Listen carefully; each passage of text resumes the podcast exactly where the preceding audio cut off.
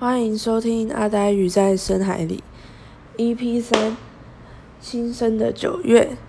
今天已经是十月十五号了，然后我才在这里录这个九月的 Podcast。其实真的蛮糟糕的啦，我会尽量把十月的，就是控制在十月生出来，尽量。因为就是前阵子真的有点太忙，然后又找不太到一个合适的场所来录音。然后，但是我一直有记得这件事情。那今天终于有这个机会可以来录了。先讲一下为什么九月会是新生好了，就是一个很烂的双关啊，就是我自己现在是大一新生嘛，然后就是很多学生各个学校啊，就是到九月就会迎来一批新生。然后就算你是老鸟的话，就是你每到九月你要被就是这种。推上新的年级啊，然后你的生活又要再重新开始，大概就是这样。所以九月就是一个新生的月份。嗯，这一次的内容我先从电影开始讲好了。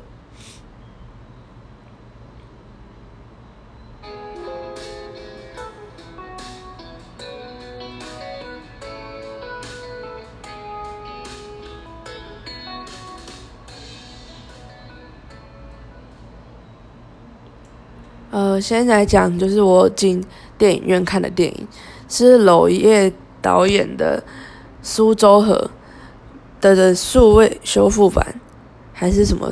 就是上重，反正就是重映的版本，什么二十周年还是几周年纪念版，有一点忘了。然后《苏州河》是一个，我还蛮看完之后我还蛮喜欢故事，而且他给我最大影响是他让我就是的。对周迅有点改观吗？可是我也不太会讲，就是我一直不觉得周迅是一个会演戏的演员，就是他只会演戏，可是我不会觉得他要演出角色的灵魂。可是苏州河就是他完全就是一人饰分饰两角，然后把那两个角色都扮演的，就是很有自己的特色，然后也可以看出他们的差异，然后也完全就是贯穿那个剧的主轴，所以。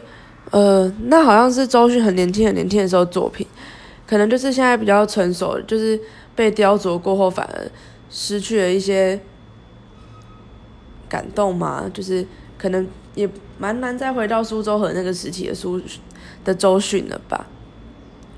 那苏州河这部电影，我觉得摄影方式也是还蛮。明显的，他是用手持镜头，那可能有的人会受不了，就是会觉得那画面一直晃。但是他用那样，我觉得他有提供一种视角，因为他是有里面的一个主角，其中一个主角去独白，然后用他的视角来看待这个故事。那就是在这样的情况下，我觉得选择用手持镜头就很有味道。啊，娄烨真的是一个我觉得很棒、很棒、很棒的中国导演。他是中国的独立导演，然后很多电影都在中国不能播放，《苏州河》就是到现在都还没有正式上映过，然后理由都是一些就是很不合理的理由啊，就是像是他是去，因为他《苏州河》就是因为他去报了国外的比赛，然后没有先送审，没有先在中国里面送审，所以就是中国政府就不开心，然后像。娄烨也常常被禁止拍电影，但是他是一个我觉得算是很有骨气的人，然后他还是选择用他的电影去说很多他可能他想说的故事，然后他在他的生活环境，然后他的土地上他所看到的东西，很棒，真的很棒，在这边推荐大家。苏州河我忘记下档了没？它不会很短，对，它没有很长，还蛮短的。但是我去看的时候，就是影厅里面人超级多，就感受到台北强烈的文化气息，或是很高的娱乐费用吧，有点被吓到。然后其他电影的话，Netflix 上面最近有一部电影叫做中文翻译是《我想终止这一切》，我还没有看。然后它是那个查理考夫曼执导的电影。查理·考夫曼是谁嘞？查理·考夫曼呢？最经典的片应该就是《王牌冤家》，然后有拿到奥斯卡剧本奖。对，所以我还蛮期待，就是可能我有时间之后就去看那个。我想结束这一切。我之前看到影评是听说它比天冷还要难懂，然后说到天冷，我也还没有空，也没有时间，也没有钱去看天冷。然后就是有看过的人可以多跟我回馈一下你们的感想。我目前收到的就是。好像都还蛮普通的，就是大家都觉得没有全面启动，还有星际效应好，有点小难过。就是天冷的时候，我其实也是期待还蛮久的，对，大概就是这样。然后现在是十月嘛，十月我不知道我有没有空可以去看电影。然后十一月的话，就有金马影展会可以看了，会有一些就是台湾现在还没办法上映的国外的片子。终于可以看得到了，耶！再来就是想一下，讲完电影，哦，我来讲一下，就是我的大学生活。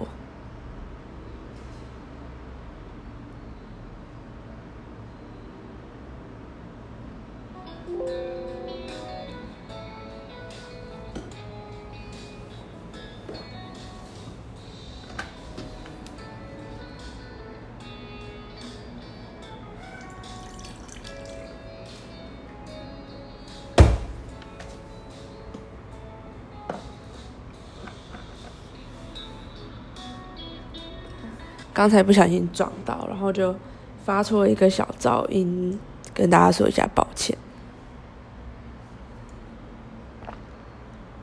我大学生活就是过的完全就是老人生活，怎么说？就是我是那种完全没有动力去参加什么夜唱、宿营、隐形，就是的那种人。就是不是我不喜欢，然后我也是一个还蛮容易社交的人，然后就是就是像我之前去参加营队什么，就是我也是那种会很快就跟大家熟起来，然后很喜欢讲话，然后也是很喜欢嗨的人。但是不知道我不喜欢那种为了社交而社交的感觉，就是我喜欢我们要共同做一件事，然后我们就变很熟，然后我们之后就可以一起玩的这种感觉。可是我不喜欢就是。大学刚开始应该也是，就是第一也是良好的，就是他其实只是想要大家打破一个可能以前的舒适圈，然后让大家可以有机会去认识一些新的人。但是像这种目以这种性质的活动的话，就是通常很明显，他就是要就是那整个活动就是在玩游戏那种感觉，就是纯粹为了让你认识人而认识人。但是因为就是我现在认识的人也不少，就是。不至于孤立无援这样，所以也就没有什么动力去参加那些活动。然后到现在就是开学一个月了，跟系上的朋同学开始慢慢变熟，我觉得很还状况还不错。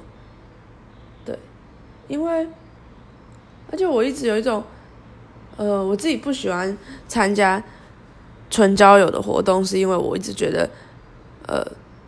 我没办法在那边真的认识到人，或是我在那边就是玩一个游戏，然后我们就玩的很开心。可是我可能之后还是没有办法跟那个人聊什么，因为我可能完全不知道跟他从哪里聊起，类似这种感觉。而且我不喜欢被操纵的感觉，就是那种很多活动都是学长姐办的，或者我不是说学长姐不好或什么，我只是不喜欢那种呃，我交朋友是要按照一个剧本走的那种感觉，对。大概就是这样。那不知道大家会不会好奇，就是台大戏剧系在干嘛？我就想说，好像很多人都不知道。然后大家第一个都只会想到，是不是要表演啊？然后以后会不会没饭吃？类似这种问题。那我觉得我们西上课就是大一的话，就是非常基础，就是包山包海的基础，就是你要什么都要会一点点。然后你。大二中就是开始找到一点自己的方向，然后你再去修那个东西的专精的比较专精的课程。那我们像现在就是我们有技术课，然后表演课跟理论课。技术课的话，大概就是三大技术，就是灯光、服装、舞台。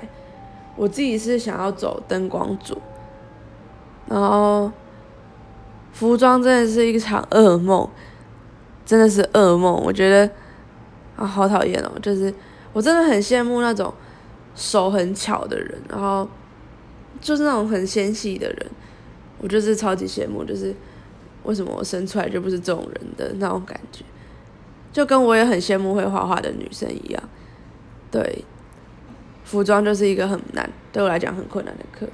我有办法，就是我会知道怎么做是好看的，可是就是做不出来的那种 feel。然后还有什么？戏剧系就是，嗯，跟别人不一样的就是我们好像真的比较严格吧。我们上课就是基本上是不可以有任何迟到跟缺席的，所以我也不会体验到什么大学生的旷课的快乐之类的。但是我是也。没有特别想要体验的，就是我不知道我没去上课，然后我要干嘛，就还蛮空洞的。然后最近我们就是要开始准备台大戏剧之夜的活动，陷入一点小小的瓶颈。啊，就是对，真的是可能不是小小吧，就是蛮大的。我在里面就是还是想要。写剧本，而且我一直，我是一个就是很容易对自己感到不太满意的人，所以写出什么我都会很想要改掉，然后就会觉得自己很烂，然后觉得自己很烂的时候，就是会开始不想要做事，就会陷在这种循环里面。那种觉得自己很烂的心情，是因为觉得自己没有达到自己的期待。就是不是说我觉得我跟别人比我很烂，是那种我觉得为什么我觉得做出来应该要这样的东西，然后我没有符合我内心里面想象中的我的这种感觉，然后也因为读戏剧系的关系，我上礼拜跟前哎那九月对看了一些戏，九月的时候看了杨景祥的《单身猪队友》，然后里面有。露露、黄露子英，然后还有诱人，然后还有康康，算是一个还蛮多元的阵容。然后戏本身是比较小品跟轻松的，他现在好像还要在继续上映，我觉得大家也可以去看一下，真的是没什么压力，然后很舒服的一部剧吧。呃，剧情就是。他在讲三个室友，他们合租房子，然后三个人彼此的感情经历啊，然后还有跟社会之间的一些冲突，就是写实，然后轻松。那今天就是我想一下，今天真的录的好短哦。接下来可以应该是可以进到书的环节。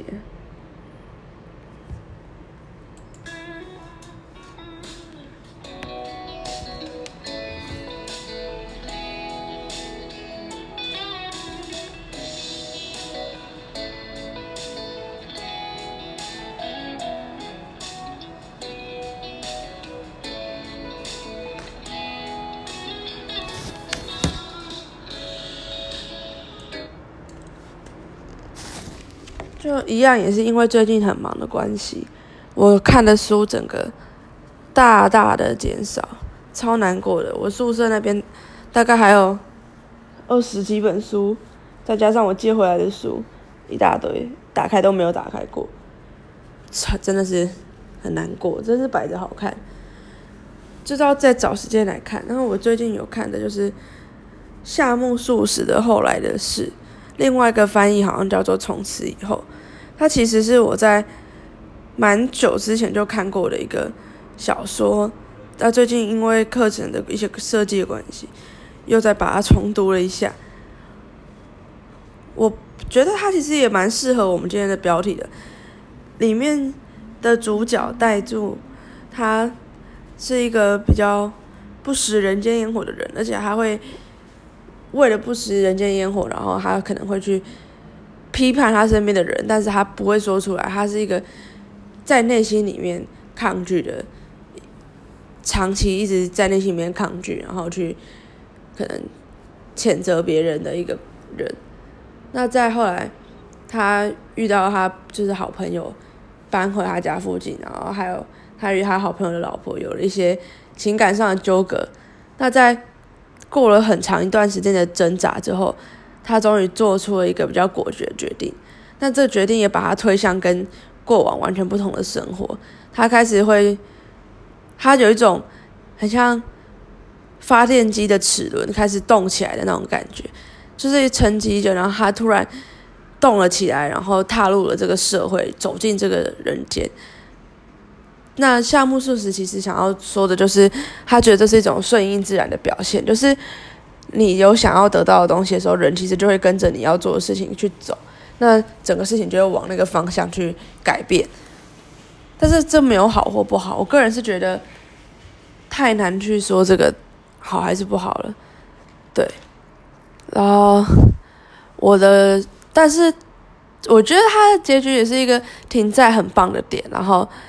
他的故事也很符合我们今天标题叫做“新生的九月”，它也是一种新生的过程。就也许我们有时候要面临一些改变的时候，真的是要把过去的自己 reset，然后汰换。你是真的可以变得跟以前不太一样的。对，大概就是这样。如果有兴趣的人可以去看夏目漱石的《从此以后》，我觉得它不是一本很难读的书，应该算是。简单了，跟夏目漱石的另外一本作品《虞美人草》比起来，真的简单非常非常非常多。那就在这边推荐给大家，大概就这样啦。谢谢大家，我们今天九月的 Podcast 就这样短短的在这边结束了，拜拜。